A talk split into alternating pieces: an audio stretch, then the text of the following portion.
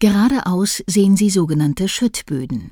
Dort wurde das Getreide hineingeschüttet, welches der Hirte viermal im Jahr als Entlohnung erhielt.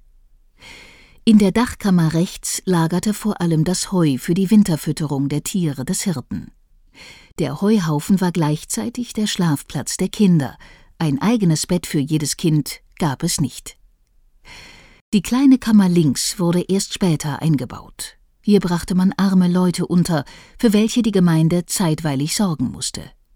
In Gügleben gab es lange Zeit kein Armenhaus. Beim Verlassen des Hauses sehen Sie rechts einen Schäferkarren. Darin konnten der Hirte und seine Hunde übernachten, wenn die Schafe weit entfernt vom Ort weideten. Zur nächsten Station gehen Sie danach geradeaus an dem kleinen Bienenhaus vorbei, zu dem Gebäude mit dem großen Schornstein. Dies ist unsere Töpferei.